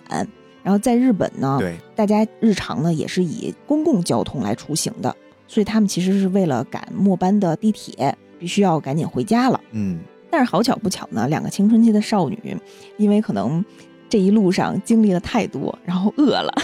先去拉面店吃了一碗拉面。这个部分其实跟刚才我们在说那个爱丽丝跟陌生的老伯一路上相处，其实是一个相辅相成的。嗯，因为他们在吃拉面的时候，也是在一直看着时间，会担心，哎呀，如果我们吃了这个拉面，它做的很慢的话，我们真的就赶不上末班车了。他们还本以为很庆幸来的很早，因为他们刚进来，后面就来了好多好多成年人，然后说如果我们在这个成年人后面来的话，我们这个拉面肯定就做的比他们晚，我们就吃不上了。结果没想到的是，人家来的晚，但是人家可以先预订餐，然后 提前已经把饭，做上了。做上之后，这两个小姑娘就特别绝望，说如果等这一大堆人那些餐都做上了，再做我们俩的，那肯定我们就赶不上了。两人就准备不吃了。结果呢，这些善良的大人，他们好像看出了两个孩子在赶时间，他们就说：“要不你们就先吃我们的，啊，也不要走了，不要饿着肚子离开。说我们这倒没事儿，我们可能下班了，我们晚上也没什么别的时间要赶，你们就先吃我们的。”就是再次展现了那种善良的大人所呈现的样子。刚才未央也说，岩井俊二是一个特别温柔的人，他会。在这个作品里面所塑造的那些大人，即便我们现在用我们肮脏的眼睛、肮脏的心灵看，都可能会存在危险。但是他不会，他不会让大人直接加害于这些青春期的少女们。但其实这个何尝又不是一种反过来的思考逻辑？我们现在在用上帝视角看这事儿。如果我们就是那个青春期的孩子呢？我觉得对于青春期的孩子或者说小朋友的视角来看的话，这个世界就是这么干净，这个世界的大人就是都很温柔，因为他们没有遇到那么多险恶的问题，他们没有那么多的心眼要留给有可能会发生的危险。所以这个与其说是岩井俊二的浪漫，我觉得倒不如是岩井俊二特别知道那个年代青春的样子。嗯，我真的他在这部片子里面就是这些细节。展现的这种温柔和善良，我觉得岩井俊二特别会用写实的比喻。这个场景很写实，但是你就会感觉到温暖是什么？温暖就是在寒冷的初冬，一碗热腾腾的面条。哦，对对，这种表现特别直观的展现出来。嗯，但是呢，也不知道是因为被大人们的这种温暖感动了，还是因为面条太好吃了。这两个人呢，最终还是错过了末班车的地铁，回不了家了。回不了家了，怎么办呢？身上的钱呢也不够打车回去。哎，毕竟大家都知道，日本打车实在是太贵了。他们又辗转的走回到了哎汤田所在的这个小区附近。哎，两个人就准备强行过夜，但是白天和晚上的这个气温温差差的实在是太大了，两个人呢身体有一些受不了。这个时候，花呢就做了一个。很让爱丽丝惊讶的举动，她看到有一辆车刚刚停下，嗯，还没熄火，她就直接钻到了车底下，借助发动机的余温，然后让自己的身体温暖了过来。嗯，但是呢，这是一个非常危险的行为啊！真的，这两个小姑娘就像两只流浪猫一样，就蜷缩在一个还在点着的大货车。下面这个大轮子旁边，然后靠这个发动机的制暖给自己取暖，看着还挺心疼的。对，但是你能感觉到那会儿可能真的特别暖和。我看到的又是回到刚才那种逻辑了，我总是会感觉很危险，就是我不知道什么时候我就变成了这个样子。我觉得就明明我们看这些东西，应该它都是给你最直译的那个状态，就是你所见即所得，其实才是这个作品应该给你分享的那种它的温暖、它的温度，但是。我作为一个成年人，我总是会看到会不会有危险，会不会那个人会加害他，他在这个车底会不会被压到，对吧？你这样会不会有一些什么不安全因素？我总是会有各种莫名其妙的想法飘现出来。然后，但是就在那一刻，当我有这个想法，我开始怀疑自己为什么有这个想法的时候，我发现哦，因为我长大了，因为我是一个大人了。嗯，所以我在看这一切的时候，好像。我会增添了很多很多别的因素来制约我去看这个作品那种很纯净、很纯粹的东西。真的有可能是导演特意对你的这种既定的心态产生的这种悬疑感觉。毕竟他这是名叫《杀人事件》的一部影 片，也对，也对，时时刻刻拿这种危险的钩子来勾着你，但是结局又都是非常美好的。嗯，也就是在这个大货车下面这种打引号的温暖的环境下，小花呢开始跟爱丽丝谈心了。他也告诉爱丽丝啊，曾经自己其实是跟汤田呢从小就是青梅竹马，自己小时候呢也对汤田产生了一定的情愫。在初三的这一年呢，两个人被分到了前后座，他也觉得这应该就是上天安排的命运吧。于是，在情人节的时候给汤田送了巧克力。而且还有一份特别特殊的礼物，我觉得小花也挺厉害的，她居然送给了汤田一份结婚契约书。哎，这东西在女孩的这个圈子里面，这是一件正常的吗？你们小时候也会有吗？应该不正常吧？首先不知道这个东西应该从哪儿打出来，应该只有去什么市政府他们的那种结婚登记处才能打印出来的吧？手绘的，可能是自己画的。但是小花呢，没有得到她理想当中的回应。而且呢，后面还发生了一件令他完全没有想到的结果，应该是在期末考试的时候吧。当时的监考老师就是他们的班主任，看到了班里面的某一个女同学在写自己的名字的时候，好像写错了自己的姓。对，而且他善意的提醒了那个女同学：“你的姓名写错了，为什么你写自己的姓是叫汤田呢？”结果这个女生反而非常自豪的说：“因为我跟汤田结婚了。对我换姓了，我现在是用我老公的姓。”整个班级就炸了 啊！最爆炸的还有另外两个女同学 也站了起来，她不是跟我结婚了吗？对，明明我拿到的是结婚契约书我，的天哪，这哥们儿真的很会呀、这哥们儿真的很渣呀！结果就发现，其实是汤田用了小花给他的这个结婚契约书，分别跟三位不同的女生进行了告白，嗯，而且拿着这个结婚契约书跟人家的告白，那意思就是嫁给我吧。太渣了。然后没想到这三个女生都同意了，然后自己还给自己改姓儿了，这是什么迷之操作？还是有这个魅力在那儿的。因为太渣了，我都没有好好看他长什么样儿，因为太迷幻了。所以其实到这儿，我们先暂时按下不表啊。我觉得就这事儿，我想跟未央讨论讨论，因为这东西正好是一个女性视角和一个男性视角，我们都有不同的各自童年嘛。在那个阶段，其实这种青春懵懂期，我们刚刚情窦初开，对于喜欢或者对于爱是一个特别模糊的界定，但是嗯一定都会在那个年代班里面会有一些，嗯、有好感的男孩儿或者女孩儿。作为花儿，她在那个阶段，她遇到了自己喜欢的男孩儿，他鼓起勇气也算是表白，而且她用一种非常非常晋级的方式去表白，我直接给你递上一个 结婚证儿。然后呢，男孩儿其实他用的一种方式表白，就是他是广撒网，现在说就很渣很海王，虽然汤田这个男生很渣啊，但是岩井俊二表现出来的这种初高中生的隐隐的这种悸动、这种梦幻感，真的非常真实，就是少女的那种小心思，然后自己鼓足勇气去告白，但是没想到对方是嗯海王，以这样的情况然后反馈，真的就是日常会发生的事情。其实少女的心思很简单，她可能就是一条短信、一句话、一个男生擦汗的动作、一次扣篮。啊是这个样子吗？嗯，某一次夕阳下面的，奔跑。对，俗套一点的就是奔跑，就是这些都会写满大家青春的备忘录，都是会真实发生的。少女在那个阶段，你们的喜欢真的会这么简单吗？太简单了，就是可能有一次觉着，哎，这个人穿白衬衫很好看，我可能就会喜欢他。哇，啊，这么说可能会有点肤浅啊，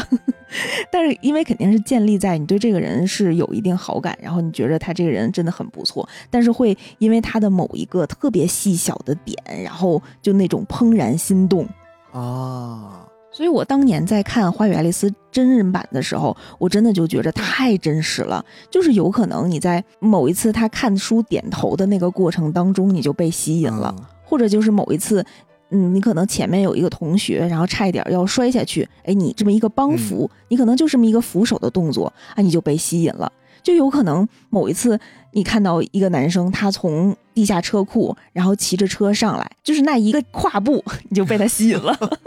越说越奇怪了。确实是我打破了我的三观。我觉得真的，我我们男孩儿不懂女孩儿，而且甚至是长大了之后，我觉得我都不懂女孩儿。可能前提都是因为长得帅吧。哎，我必须要跟你分享一个男孩儿的同一时期的心思啊！你应该是属于那种很漂亮的女孩儿，然后你不属于，不在属于。那个阶段会不会被男孩儿欺负呢？我很小的时候会，就大概在幼儿园的那个阶段，然后自从啊上学之后就没有过了。男孩儿其实，在那个阶段会有一个很扭曲的一种思想，而且这事儿，我们其实很多男孩儿在私下聊的时候，我发现都会有这个阶段。就是你越喜欢一个人，越想激发他的注意力，然后就会欺负他，对吗？我就要欺负你，对，就是我喜欢你，所以我才欺负你。这个太常见了。但是我欺负你，往往得到的不是那个女孩的注意，或者说是她的注意，但不是善意的。他会反倒很讨厌你，他很讨厌这个男孩，没事儿就来招惹我，你别来。反倒我喜欢那种相对文文静静或者坏坏的男孩，但是那个男孩倒不是来招惹我，他只是很坏很痞。结合你说的那个男孩，只是你们擦肩而过，他抽了一个烟，或者给你一眼神儿，或者跟别人打架，然后一甩头发，就是那种一瞬间可能会吸引你们。但是你知道，对于我来说，我现在就必须要给汤田这边给他另一种可能。我反倒觉得汤田很像我在初中有一个阶段，我甚至那个时候不知道什么是喜欢，我觉得会对于一个女孩只是说有好感，会比普通的女同学感觉更愿意跟她玩儿。那个时候男孩其实是更晚熟的，可能你没有那种心思，你只是觉得跟他在一起好像很快乐。嗯，但是呢，你又要碍于那个阶段很特殊，就是如果一个男孩跟一个女孩关系很好，你会在自己的男性朋友旁边很没面子，他们老是会给你起哄呀，会跟你开一些玩笑呀，甚至会嘲笑你，你会觉得特别抬不起头，所以你又会很刻意的要压制自己的那种你的心之所向。这是一个特别矛盾的过程，所以说最后会导致什么阶段呢？就是如果你对这个女孩有好感的话，你可能会偷偷摸摸的跟她有一些接触，但是这个接触你一定不能表达你对她的喜欢，这就是所谓的到后面。很多人聊，如果我把话说开了，我们就永远做不了朋友了。可能我觉得他那个起始点是从这儿开始的。然后汤田的这种行为呢，我现在倒不能推测他是不是真的喜欢花儿，在那个阶段，甚至他那个阶段还没有像花儿那么成熟，没有那么心思细腻，就是一个屁孩儿那种状态。他之所以做了这么一个方式去分发其他的女孩儿给你们一个什么结婚书，我觉得还有一种可能，很像是在男孩儿那个阶段，他觉得。我如果接受了你的这个书，然后你可能就理解是我接受了你，即便我希望我们俩能多一些接触，但是我还有我自己的这个社交圈子，会很麻烦的。特别你还记得爱丽丝刚到班里面的时候，她暴打的那个小男孩，其实很多男孩都是那个样子，就是他们特别讨厌，特别喜欢起哄，包括我也在内。如果我接受了他那个证书，我是相当于给花了一个信号。我给这个信号后面的东西我不可控，我可能即便喜欢你，我也没办法像之前那个样子了。我宁可保持，所以我用什么办法呢？我用一种办法就是我让你不要再进一步，我不再进一步的方式就是我让更多人，我把我的这个经历或者是这种可能性分散给更多人。你知不知道不要紧，最好你知道。如果你知道了的话，你可能就会停止对我的下一步的可能性。就这是一个很很绕的、很奇怪的思维。我小时候似乎也有过，我都能理解啊。不过咱俩现在在这儿聊，我觉着就已经晚了二十年了。现在的同学们呢，基本上应该都是我要的，我现在就要。对对对，一个微信过去啊，对，都是直给，都是直球，搞吗？可能没有搞，对，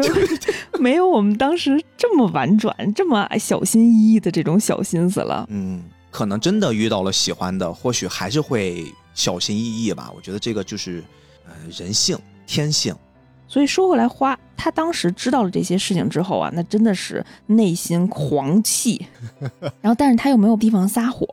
所以他就一直憋着这股气。没想到呢，他的这个青梅竹马的邻居唐田，然后因为父母工作的原因，然后即将要转学了，所以在他当时要转学的那天，小花呢不知道怎么想的，他看见班里种的花儿上面有一只蜜蜂，他就用花朵把这个蜜蜂裹了起来。从汤田校服后面的领子里放了进去，杀人啦！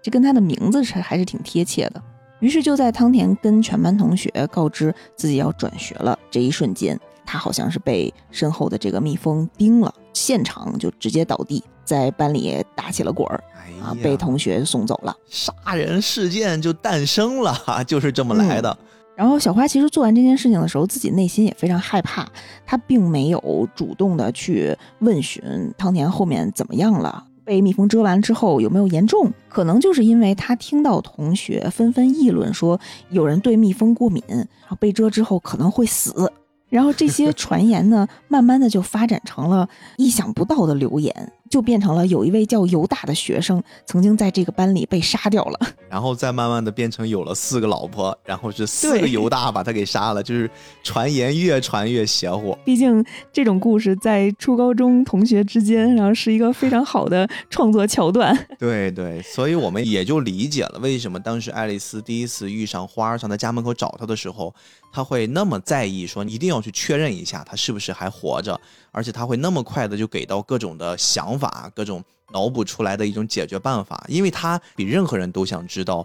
犹大，也就是这个汤田是不是还活着。嗯，其实小花呢也是因为听到了同学之间的这些留言，然后加深了自己内心的恐惧，然后觉着哇，自己是不是真的杀人了？自己是不是真的把自己的这个青梅竹马就通过这样的一个小事儿杀死了，结束了对方的生命？如果是真的怎么办呢？啊，所以他因为对自己的这种恐惧，然后导致不敢出门。不再去上学，然后也顺势的留级。所以其实这段经历对他影响很大，然后对他的心理创伤其实也很大。我们直到听小花自己复述出来这段故事，才知道原来汤田给他留下的不是说一个简单的失恋这样的一个情绪，而是陷在了自己的一种自责、对，自我封闭，自我封闭啊，甚至是这种恐惧的感觉当中。嗯，这一切都是在大货车下面发生的，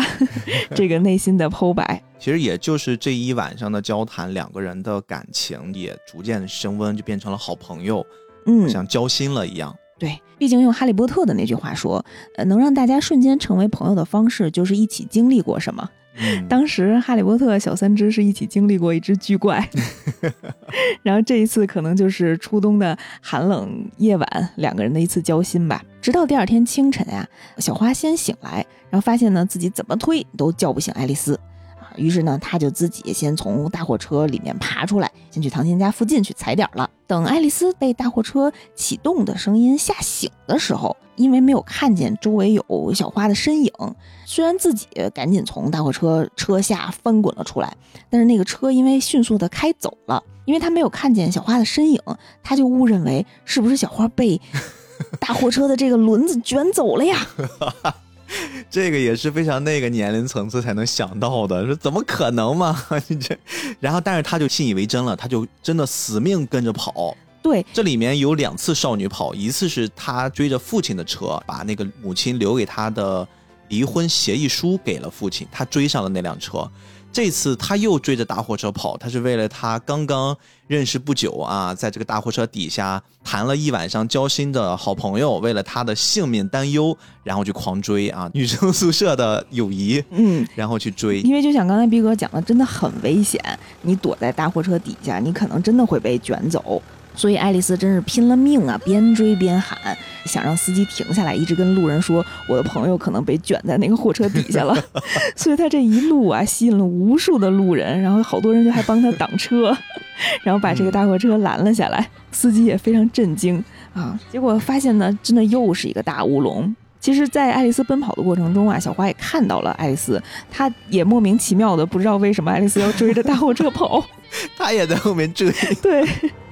好不容易呢，小花把爱丽丝追上了，然后两个人终于碰上了面，然后也解开了这个误会啊。最郁闷的还是大货车司机啊！这我咋了？我这是 对，当时我就记得所有的路人都在碎碎念说：“哎呀，听说有人被卷在货车底下了，快去看看，好危险呀！”都是以凑热闹的心态去的。然后两个人就呼哧带喘的在路边休息啊，可能互相拍打着对方的肩膀，还没有来得及嘲笑对方的时候，这个时候迎面突然走过来了一个熟悉的身影。一个男孩子，嗯，小花居然看到了自己思念已久的汤田，穿着是自己不熟悉的那个，可能是新转学去的那个学校的制服。两个人一擦面而过，但是对方好像没有认出来小花，而且小花当时弱弱的跟爱丽丝说了一句：“我好像看到汤田了。对，然后她迅速的就把自己的身体就遮挡了起来，然后藏在了爱丽丝后面，头也埋得很低。她似乎还是没有做好准备去跟这个汤田见面，但是他心里面的那一下那个结儿给解开了，他觉得哦，原来他没有死，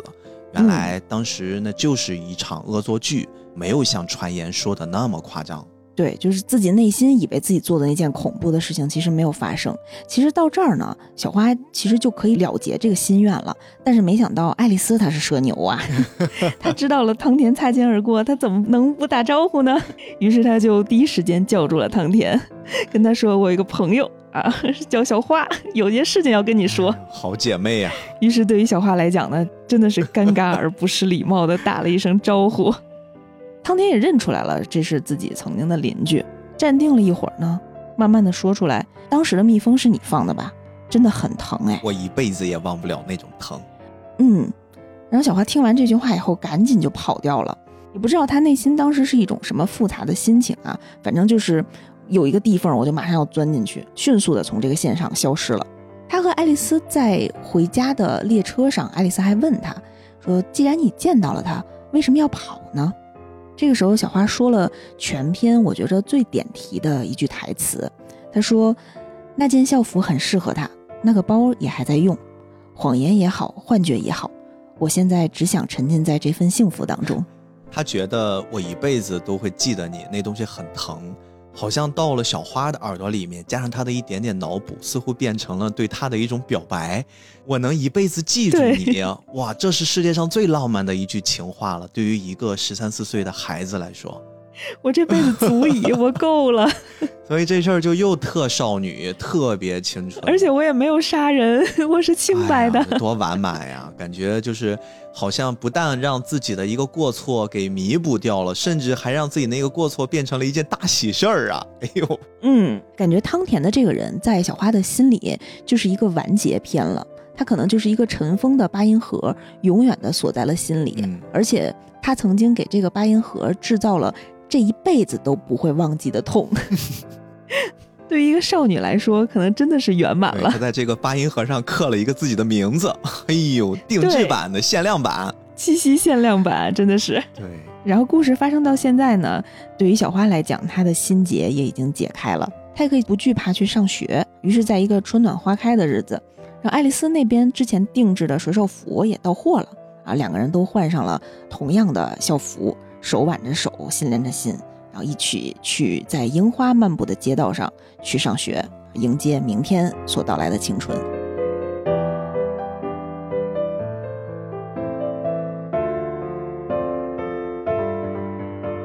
这里岩井俊二用了一个非常非常经典的镜头。其实，在《花与爱丽丝杀人事件》的结尾，他们分别有两个镜头是在之前看真人版的时候，最开始大家都很熟悉的镜头，就是有一个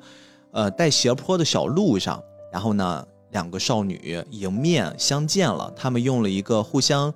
都很擅长的芭蕾舞姿势打招呼。嗯，因为在之前他们接触过程之中呢，小花也随着爱丽丝他们的关系越来越好，也开始尝试跳芭蕾舞了。然后他们就会有一个很有趣的用芭蕾舞姿势打招呼，在那条路上。这个动画版的动作跟真人版是一模一样，包括场景，包括他们的站位、他们的姿势。然后呢，他们就每天都一起上学。上学的时候，活泼的爱丽丝走在前面，昂首阔步的；花儿呢就跟在后面，相对来说比较的板正。而这个画面在真人版里面也有完全一样的出现形式，也就是在真人版这个画面作为最开始的一个篇幅，花与爱丽丝的 logo 这个名字也打在了上面。但是很有趣的是，爱丽丝走在前面，但是它上面先出现的名字是花，嗯，花走在后面出现的是爱丽丝，很像是两个好姐妹之间，我们彼此交织着，你中有我，我中有你。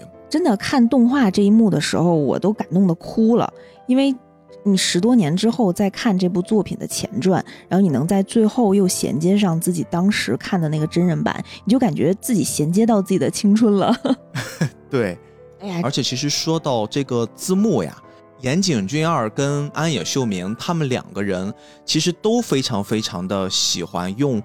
字幕的方式成为了作品的一部分。因为安野秀明跟岩井俊二他们两个人有一个共同喜欢的很知名的日本导演叫石川昆，那个石川昆就是一个特别善于用字幕的创作手法，所以说他们两个人都在各自的作品里面也吸取了石川昆的一些优秀的字幕运用方式，所以我们才看到在《新世纪福音战士》里面，然后有那种非常标志性的安野秀明那个大文字。哦，使徒来袭，公元二零二三年，对，就是有那个东西，而且现在很多广告还都喜欢模仿他那种字体，这些源头其实都是石川昆，而岩井俊二呢，其实他在这些小作品里面，你会仔细的看他的一些字幕的设计，特别是这次《花与爱丽丝》他们的这种设计的方式，其实也都可以找到源头。嗯，这个故事差不多就结束了。其实，在真人版里面，也不是完全没有对于这个新版本动画版的一些映射，就是刚才泱泱说的很喜欢的那个小配角，那个疯子啊，嗯。在真人版里面，疯子，你记得他们呃也是一起跳完芭蕾舞，然后在跳芭蕾舞的时候，疯子其实有跟花说过一个传说，对，看那段的时候真的很感人，尤其是你在看完《花与爱丽丝杀人事件》，然后又去重温真人版的时候，呃，当疯子说到这段故事的时候，因为当时是发生在什么情景之下？小花喜欢的那个男生雅致，他喜欢爱丽丝，这么一个三角恋的关系当中，然后又因为这种青春的少女啊，他们可能之间就会有。哎呀，因为这种同样喜欢一个男生这种爱情上的羁绊，嗯导致的内心的一些小纠结、啊，就是在小花内心对爱丽丝产生这种非常复杂的心情的时候，疯子给她解释：“你千万不要跟爱丽丝吵架哟。曾经就是因为有这么一个花房里面一个阴郁的小姑娘 被带出来，看到这个美好的世界，加入了我们一起来参加芭蕾舞的上课。整个的这个过程，其实就是爱丽丝带着小花再一次的接触这个社会、接触这个世界的这么一个过程。所以更多的这些故事背后的这种青春，我们现在能回想下来的，对于我们的青春而言，好像青春永远都是过去式。正处在青春期的人，可能永远不会知道，原来这就是我的青春。所以，青春是一个代名词，这个青春的代名词可能会被很多人去运用。岩井俊二老师可能是一个很好的代言人，但是他所笔下青春描绘的一个一个的故事，之所以让我们觉得哇，好美好呀，好追忆呀，我们甚至会忘记这是一个已经无限接近六十岁的创作者。但是为什么他的青春故事还是这么吸引人呢？我觉得可能还是源自于我们每个人在长大之后，我们都会在零零散散之间回想起我们青春的一些影子，一些很美好的故事吧。嗯，在今天咱们聊的过程之中，我也无数次的闪回了我初中、高中那个阶段，好像发生在我身上的一些很美好的 小小的爱情情窦初开。又想起来自己的初恋了，是吧？利刃啊，我这 还不是初恋这么简单，利刃吧。就是现在的稳定关系，一定还是会对于生活、对于家庭，我们是充满爱的，我们充满感激之情的。但是，你青春期的那些很美好的、很懵懂的爱，其实它也是人生的一部分。而且这些部分呢，时不时的还会让自己苦涩的人生变得像调味剂一样，哎，是甜甜的。我看的时候的感觉，就是真的觉得非常的真实，有可能不是你亲身经历的，嗯但是它有可能就是你曾经期待的的青春的样子，嗯，或者是你遗憾过的青春的样子。因为岩井俊二笔下他的这些人物都非常不完美，相对于其他主流作品，就是这里面的人物缺陷太明显了。对对，比如说，就像小花，你这真是差点儿，万一人家过敏呢，是吧？你这也算是一种霸凌啊，算是之前被。辜负了。就是每一个少女身上都是会真实发生的这些小缺陷，每一个少女都曾经有过小心眼儿，嗯，有过玻璃心啊，有过这种嫉妒啊，有过嗯同学比自己漂亮，或者是同学博得了自己喜欢的男生的这种青睐，哎，所有的这些悸动啊，你就会觉得你是在描述我自己的故事，嗯而你现在看就觉得这些故事是贴在自己可能人生长廊当中的一张一张小便签儿，但是仔细想一想，曾经这些故事就是你世界的全部。其实刚才在聊这一段的时候，你会用自己的感受感受岩井俊二所构建的那个世界。你也说过，好像这些故事都特别的真实，即便是这些真实好像不是真真实实发生在自己身上的，但是你就是能感觉到真实，感觉到那个样子。因为可能对于我来讲啊，有一些事情真的是发生过的。嗯就比方说，我喜欢的男生，然后我跟我的闺蜜去讲了这件事情，结果我喜欢的男生喜欢了我的闺蜜。嗯，然后就比如说，哦，原来你也有这么一段 呀。就感觉大家都会经历过这种故事。嗯就比如说你在喜欢一个人的时候，你会把你们往来的短信单独抄在一个本子上，啊，然后时不时拿回来就品一品。哎呦，说出来是不是特别酸？我们只会把它存在手机里面。那个时候，你知道手机只能存二百条短信。就是因为只能存二百条，所以我要把它抄下来呀。我天，我们就是不舍得删啊，一直留在那儿，但是倒不会抄。二百条不够啊，所以女孩子还是会更精致一些，从小就表现出来了。不够我存啊。呃，也然后也会出现，就是呃现在正好那个王心凌男孩女孩又复古了嘛。嗯，啊，这个浪潮又翻回来了。曾经在听王心凌的时候，你脑海当中想的就是那个特定的人，所以当这个王心凌男孩女孩翻过来又火爆的时候，我真的就超级感动，嗯，因为又回忆起的不是曾经你可能脑海里的那个人，是你曾经唱歌的时候的那种心态。哎呦，这是青春的力量。为什么我们总是在追忆青春？我觉得不就是这些吗？不就是这些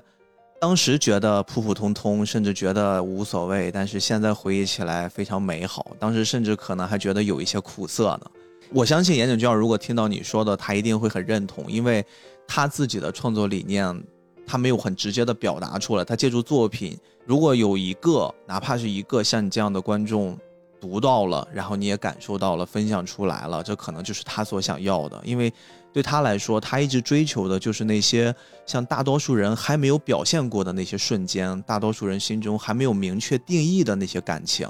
这个东西就是他一直要追求的主题。这个主题甚至在他而言都不叫青春，只是一个主题。但是这个主题就是他想要的。所以说，在这部嗯真人版的《花与爱丽丝》里面，包括最后又延展出了这个动画版的《花与爱丽丝》，他会更倾向于把这些微妙的友谊写到作品里面。很多人在看完《花与爱丽丝》浅浅的一看，然后会给到一个很粗犷的表达，会说这会不会就是两个女孩之间的勾心斗角？会不会是一个争抢自己喜欢男孩，然后怎么怎么着？其实都不是，反倒恰恰相反，这就是在表达最纯粹的女孩和女孩之间的相处模式，她们青春期里面关于友情的最好的诠释。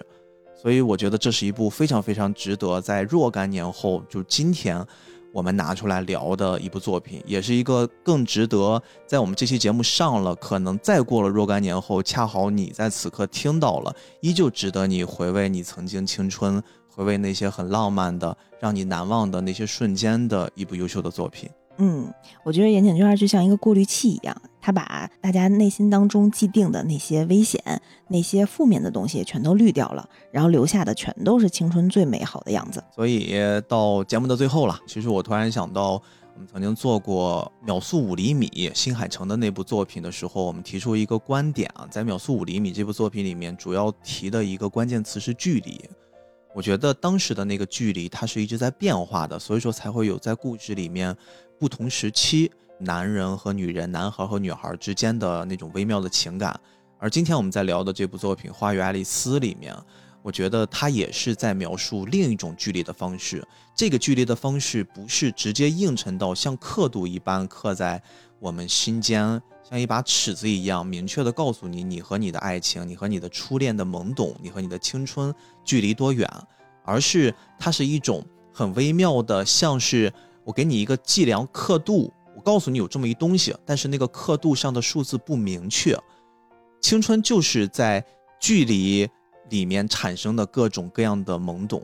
为什么你会在前后桌之间某一次传递小纸条，或者是某一个回头，然后呢，你会觉得哟，这个姑娘不错。为什么像刚才泱泱说的，可能只是一个男孩骑车的一瞬间，他在打球投球的一瞬间，你好像感觉他在某一方面有些东西吸引我们。我觉得这就是我们在诠释青春的过程之中，同样用另一种距离来把这件事儿给放大，放大到我们的心间，觉得哦，这个东西是我们可能永远触手不可及，但是似乎好像使劲一伸手又可以握到手心里的那个东西。这个东西，我们就把它们借助这期节目重新给大家刨出来。我知道这东西可能埋在大家心里面已经很深了。我今天跟未央。试着帮大家把心里的那一份小小的东西松一松土，然后呢，你们自己可以尝试把它挖出来，可以尝试回忆一下当初青春的那些懵懂的爱，那些你的友谊也好，你的爱情也好，因为在那个年代是我们永远回不去，但是我们弥足珍贵的东西吧。这一期真的是一个酸甜度很高的节目，真的，主要是跟未央我们这一桥一路的合体之后，感觉特别棒啊！如果大家喜欢的话啊，你们可以疯狂的留言告诉我们，嗯，多跟我们互动。这个一桥一路，说不定以后会变成一个定期的节目啊！我觉得跟未央，包括我们还有很多我们自己的朋友们，对吧？还有白马酸奶，还有命中啊，说不定还有什么斯派克、吉良。未来如果我们可以混到一起，也会给大家争取带来更多更有意思的节目吧。嗯，那最后就还是用我们传统的收尾方式，感谢你的时间啊！如果你喜欢这期节目，请把它分享给你重要的人啊！这期尤其可以分享给你重要的人。也谢谢未央，谢谢毕哥啊！那我们就下期再见。嗯，下期再见。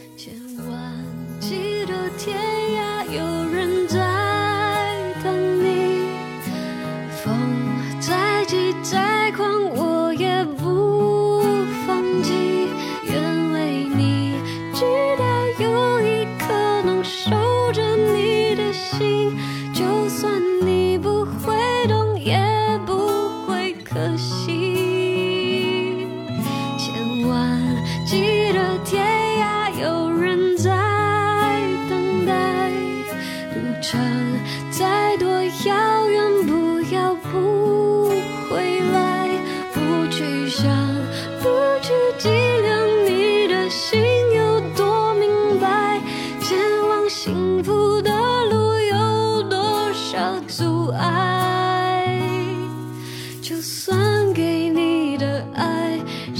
成大海青春飞逝就再找不回来。